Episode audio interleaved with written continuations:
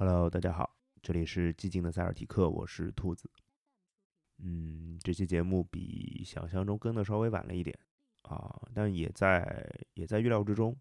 呃，原本想的第一个可能的更新时间节点是交易截止之后，那因为凯尔特人本身交易截止没有发生什么太大的事情，所以在看他的节目里呢，呃，穆斯卡拉的事儿有聊一点点，对。那我觉得也差不多了，嗯，也没有必要单做一期跟凯尔特人交易截止有关的节目来怎么怎么样啊，因为确实没有发生什么，对，包括到现在为止，呃，那个买断市场也没有做什么动作啊，其实也在也在情理之中啊，对，所以关于凯尔特人的这个新来人这件事情就没啥好聊的啊，确实没啥好聊的，呃，然后那。第二个时间节点就是全明星嘛，因为其实倒不是因为全明星本身，而是因为全明星会让整个 NBA 有一周的休息的时间啊，所以其实今天就必须出节目了。因为如果周五出节目的话，那 NBA 都开打了，就是太奇怪了，所以还是在这个休战的这个阶段给大家录一期节目。其实本来也没有想好要录什么了，但是确实全明星给了我启发。嗯，大家也看到标题了，标题给了四个形容词。对，第一个形容词叫无聊。对啊，那全明星赛当然很无聊了。嗯，怎么说呢？就是据说最后是那个凯尔特人这个球迷会很开心的看一看，因为是双探花在单挑嘛，对吧？对，这这是这是什么谁赢谁老大呀？这个，然后杰伦布朗，然后。冲那个塔图姆比 too small 之类的，然后塔图姆单节干那么多分，啊，对，就是，反正据说打得挺精彩的啊。为啥是据说呢？因为我就就压根儿没看呀。就是那天我记得，后来群友都跟我说说，哎呀，这个塔图姆要拿 MVP 啦，看一看吧。我还是没有看，因为觉得挺浪费时间的这个东西，就是。我甚至不记得我上一次看全明星正赛是什么时候了。现在全明星给我的感觉，特别是全明星正赛给我的感觉，就是，嗯，就是比赛不像比赛，秀不像秀，啊，或者说卡在当中特别奇怪。虽然也做了一些改动啊，是打分数不打时间啊，因为怎样怎样怎样的，但是我总觉得啊，这个东西确实得。得花点时间，花点心思去做一些改变了，否则真的会蛮没劲的。其实每一年的呃新秀赛和呃就礼拜天那个比赛单项赛吧，就这么理解吧。对，这个我还是会看一看的。新秀赛主要是看看年轻人打的到底怎么样啊，也没看认真。今年也改赛制了，还行吧。嗯，然后单项赛，呃，扣篮大赛是。已经不好玩了很多年，今年总算找了一个扣篮专业选手来拯救了一下大家，也行吧，这跟 CBA 学的嘛，是吧？也行，至少看着还挺爽的，感官刺激上挺爽的。我也不想去纠结麦克朗的这个身份问题啊，没什么意思。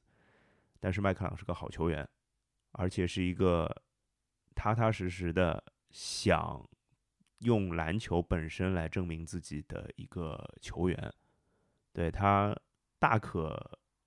现在在欧洲挣钱，打比赛，对，也收到过欧洲的合同，是连续跟我说的啊。然后甚至可以做网红，就是他扣篮这个水平，当个网红多挣点钱都没有问题。但是他在季联赛一年的收入是四万美金，工资啊只有四万美金，这是一个非常非常低的收入。但他为的就是要拿到一个打 NBA 的机会。他现在拿到了持有人的，就是邀约吧，对，也不能说是正式合同，但是至少离他打 NBA 的目的近了一步。而且这些年他是实实在在在进步的，这件事情很重要啊。三分大赛其实每年我都会看，因为三分大赛好像是现在我觉得所有单项赛里最好看的啊。今年又因为有塔图姆嘛，所以 就看的特别认真啊，就是。我其实心里有一个事儿啊，我我忘了，就是本来想在那个呃，就是礼拜六的晚上，就是单项赛开始之前，在在我们看台群里吼一句，我说力铁为证，塔图姆三分赛冠军之类的，但是忘记说了，结果那天好像看英超看的太投入了，就忘记了。对，当然塔图姆确实也没有拿到冠军啊，这是合理的。但是我本来想的是，就是我这张毒奶，希望这张毒奶嘴说塔图姆冠军，结果塔图姆垫个底，更。印证一下我这个毒奶嘴的身份是吧？这个身份坐实，但是结果塔图姆也没有垫底啊，甚至第一轮晋级的时候活到了最后一个，哎，不是最后利拉德投的好，哎，真的塔图姆有可能晋级的，晋级到最后一轮的 决赛。对，我本来指望就是塔图姆、利拉德和哈利伯顿三个人一起进决赛是吧？三个零，多好呀！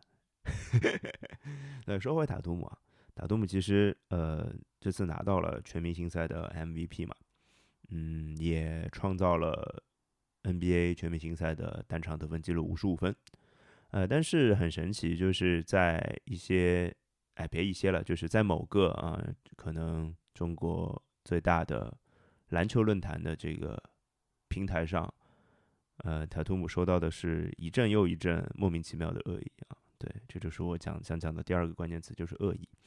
我上来不太知道为什么，因为我其实不算是一个就是五级冲浪的少年啊，主要不是少年。对对对，其实也不太冲浪，但最近好像因为没有什么比赛看，所以可能会多看一些各种各样的新闻啊，新闻下面的留言啊，不啦不啦不啦这样的东西，就搞明白其实塔图姆为什么会遭到那么多的恶意了啊，对。啊，其实就跟上一期节目有关系嘛。上一期节目讲的是打湖人那场比赛，这是一场丑陋的胜利嘛。对，呃，毫无疑问，那裁判是误判。毫无疑问，塔图姆最后打了勒布朗詹姆斯的时候，在某一些人的眼中，就是塔图姆得罪了勒布朗詹姆斯啊。虽然勒布朗詹姆斯本人是不这么觉得的，甚至不觉得是勒布朗詹姆斯的球迷或者粉丝之类的。对。啊，就某一些人是这么觉得的，所以塔图姆你就活该遭受到各种各样的攻击，就是什么塔图姆车祸身亡啊，不啦不啦不啦这样的东西啊。呃，我觉得这个恶意怎么说呢？呃，我们没有办法去避免，因为我们没有办法去改变一些人啊，没有办法啊，我也我也管管不住，我我我是个老师啊。我是个平时其实是有管教别人这样的行为的这个职责的，其实，但是我心里非常的清楚，呃，这个世界太大了，我的手没有那么长，我管的没有那么宽，这些事情就会发生，呃，我我只能摇摇头。呃，说点好的吧，塔图姆这次拿全明星赛 MVP，呃，给我一种感觉就就挺。挺可怕的，这可怕其实是一个褒义词啊，我不知道用什么正向的词来形容，突然语塞了，不管了，就是大家能理解一下我的感受，就我跟他解释一下，就是这件事情并不是说他拿到了全明星赛 MVP 本身，也不在于他打破了全明星赛的得分记录这件事情，而是他之后说的，我的偶像是科比，当全明星赛 MVP 这个奖项是以科比命名的时候，我就是要拿到它。这句话给我一个最深的感受，就是塔图姆，你这人好可怕呀！你怎么就是真的想做就能做到呢？当然，大家已经开始说，就是最近两年啊，全明星赛 MVP 最后就拿到了真正的总冠军和总决赛 MVP 这件事情啊，大家都在开始说这个话了。但我想说，就是全明星赛 MVP 啊，就是是这种啊，我想做就想要，我想做就一定能做到这样的类型的事情里面最简单的，对吧？至于至于其他其他的事情啊，怎么讲呢？就是我们只能拭目以待，确实只能拭目以待啊。但是我仔细回头想一想，就是当一七一八赛季第一场比赛塔图姆担任凯尔特人的先发出场的时候，我是有有一点诧异的。哦，这个新秀他真的能首发吗？他不就是一个三分投的还不错，防守还可以啊，也有点全面的一个前锋嘛？对我就是这样的感受。直到第一个赛季结束。呃，他已经有一些季后赛的代表作了，我依然只是觉得说，嗯，好像这个三号签选这样的一个球员，呃，应该没选错，至少比当时四号签的 George Jackson 要出色很多，甚至连一八到一九赛季的塔图姆，他在前半个赛季都不被当做球队的进攻核心存在，甚至不是进攻的前两号选择，啊，慢慢的到他开始成长为球队的一号得分手，慢慢的成长到现在联盟前五的 MVP 榜前五的球员，这一步一步的过程啊当中，其实还经历了啊球队一号位的不停的更迭。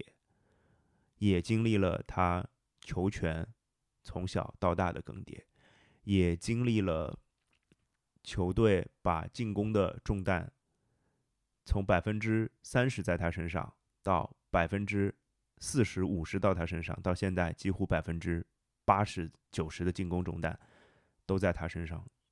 哎呦，想一想，五年前你能想到这些吗？反正我是想不到，我真的想不到，他是。怎么一步一步走到现在的呢？这就是标题当中的第三个关键词：无他，为进步耳，是不是该这么说？对，就是说，嗯，最近看了一些呃 CelticsBlog.com 上面的文章嘛，因为最近也没比赛，所以大家都在写一些回顾类的东西，可能是一些总结类的，就是比如说赛季这个三分之二的一个总结，对。有不止一篇是跟塔图姆有关系的。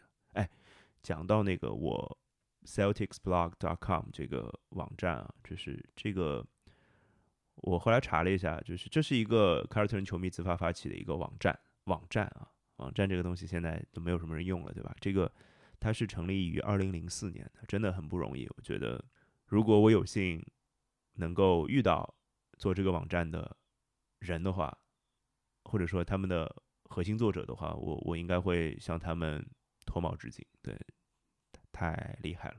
就有一些听友说，哦，看台做了那么多年，啊，挺不容易的。这里我当然很感动，但是我知道有更多比我们历史更长的，或者说做了时间更久的，一直在坚持做同一个事情的人们，对，非常伟大啊。还有一个事情就是。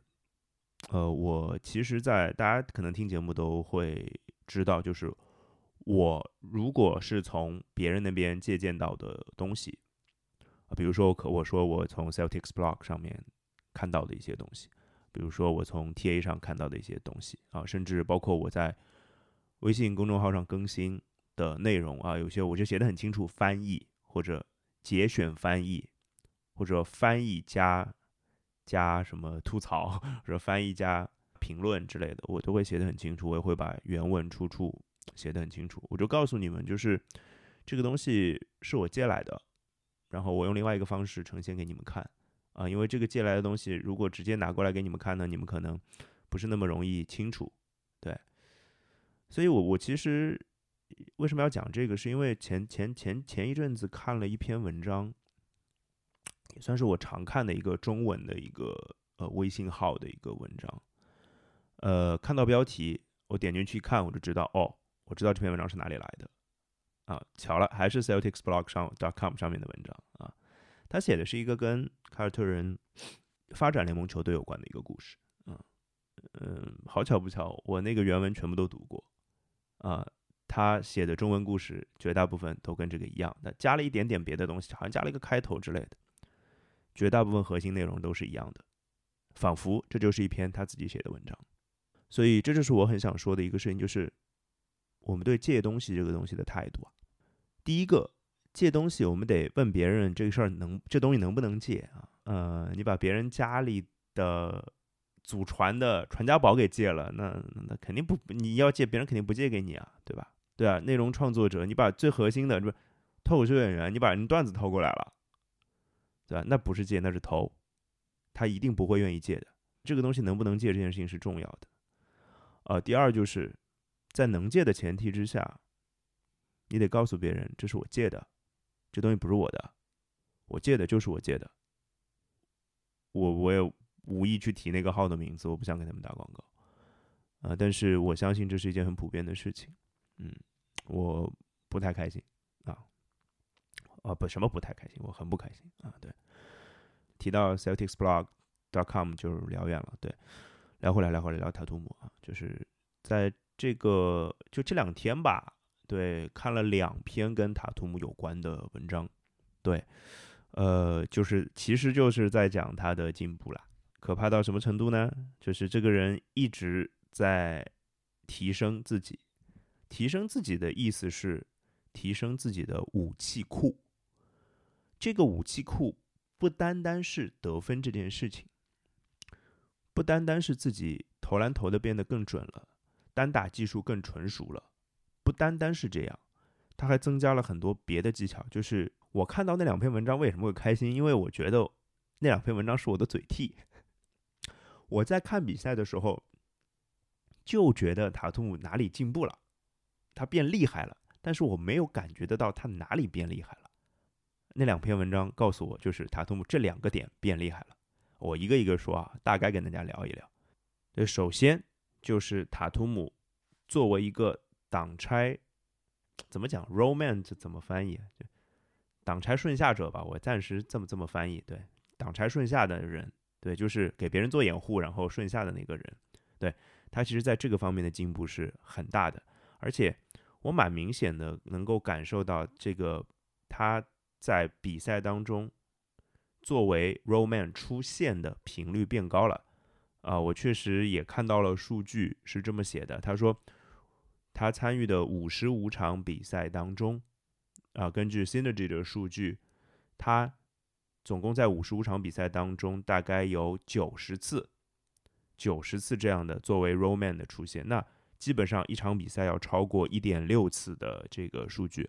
而作为对比，在上个赛季整个赛季当中，他也就七十五次这样的机会而已。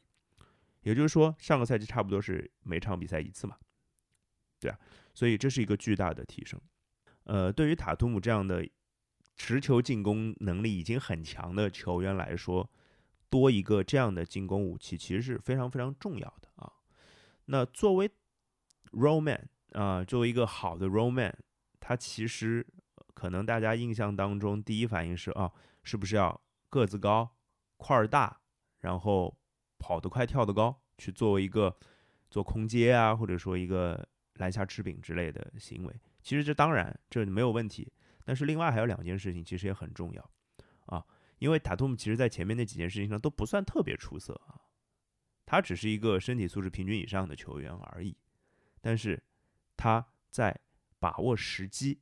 这件事情上做得非常非常的好，就是，呃，我们可以看到一些比赛当中，就是塔图姆去给德里克怀特做掩护的时候啊，这这个比较多啊，有时候也是给杰伦布朗做掩护的时候，他就是能在对的那一秒或者那零点一秒去挡，在对的那个时刻去拆，拆到准确的位置，甚至他可以耐心的在那个位置停下等待球过来，只有在那个位置，他才可以保证。进可攻，退可守。他其实挡拆之后接到球，你当然可以直接杀篮下去进攻。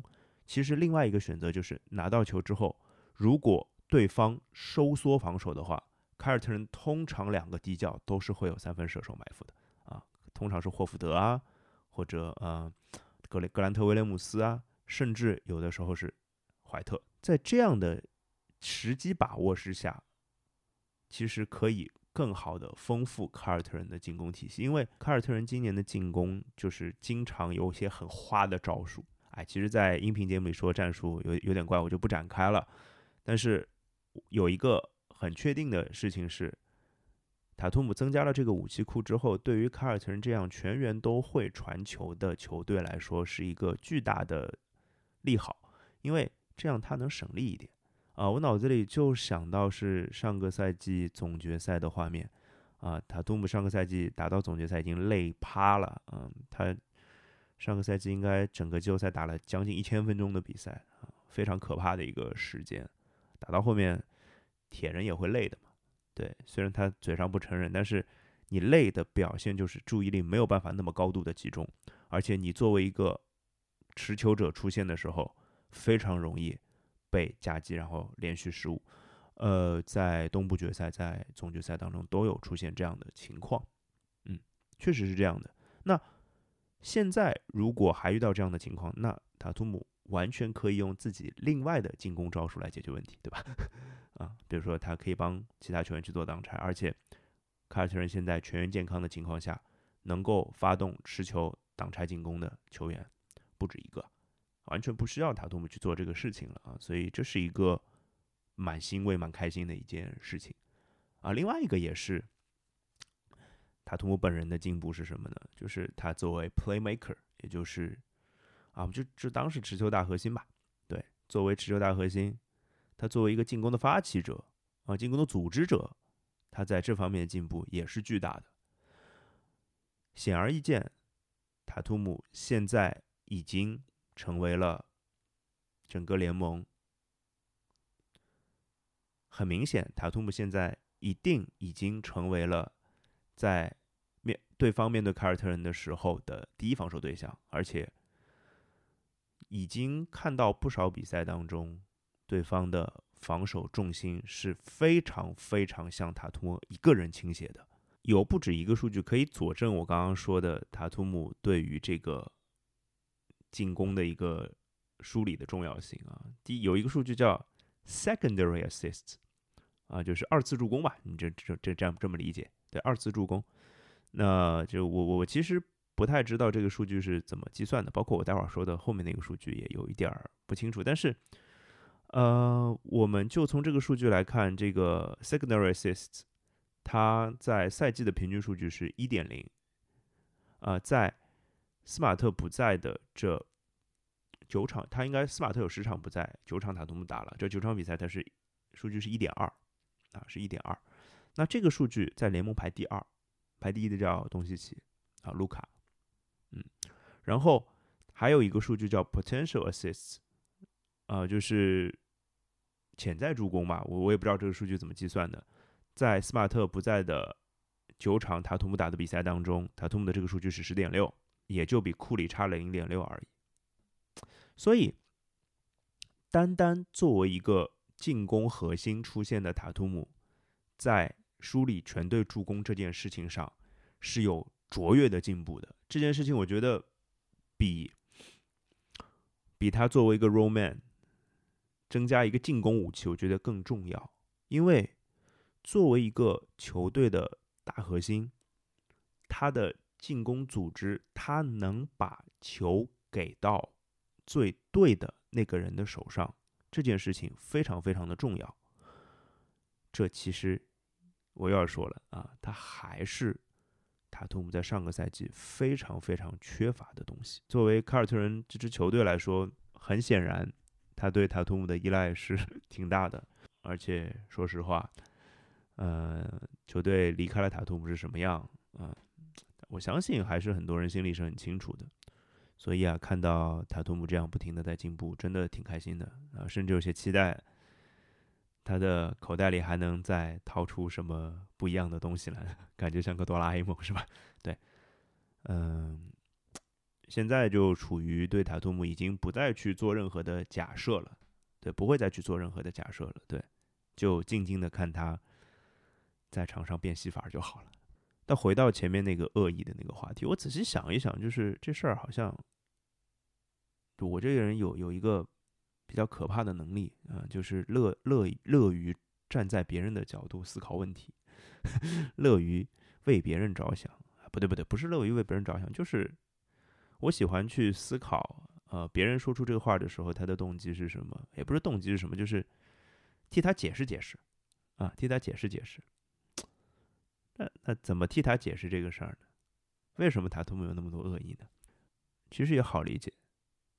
你说塔图姆是一个跑的不算快、跳的不算高、身体素质一点都不出色的球员，对吧？就跟什么乔丹、勒布朗这不是一个档次的，对吧？完全不能比。他甚至连运球都不是那么的华丽啊！别说华丽了，他能把球运好就不错了。运球都跌跌撞撞的啊！对吧？那那也不是欧文，对吧？欧文的运球真的很好，而且单打技术真的是好啊。他也不是一个三分投的特别特别好的人，甚至甚至连 投篮姿势都都不太好看的，嗯，而且越来越难看，嗯，真的越来越难看。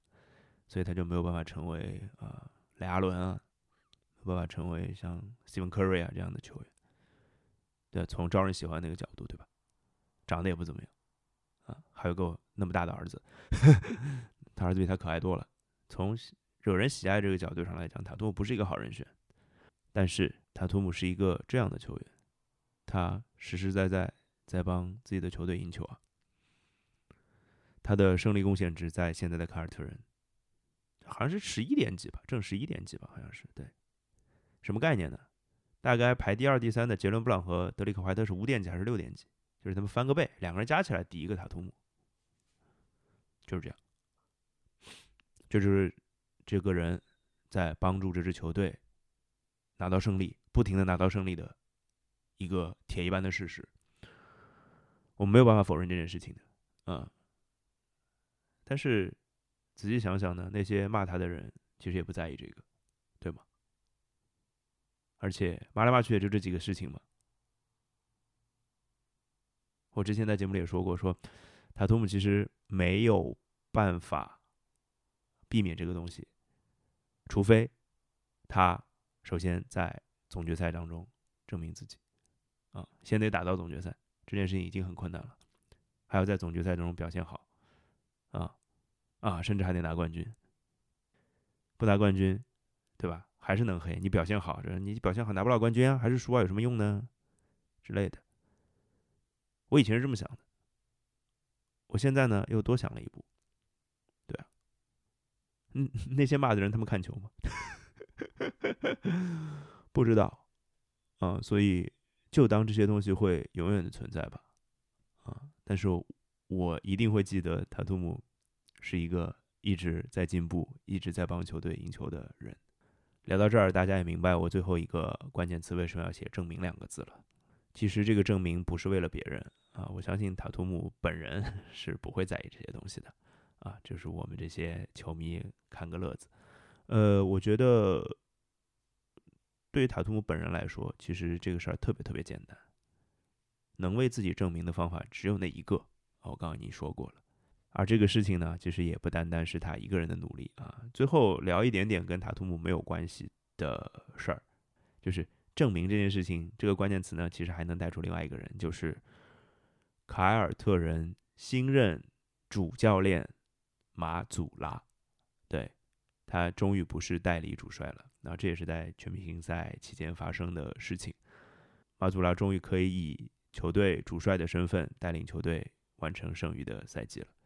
这毫无疑问是对他整个前三分之二个赛季代理主帅生涯的最好的一个奖赏，同时也说明了一个事儿，就是凯尔特人跟乌多卡的事情呢就了断了啊。对，那说到马祖拉，其实我想和塔图姆遭遇的某些状况是类似的，塔图姆一定还会遭受很多各种各样的恶言恶语的攻击，马祖拉也会啊，一定。还会有人说你只会嚼口香糖，而事实上他已经十几二十场比赛没有嚼口香糖了。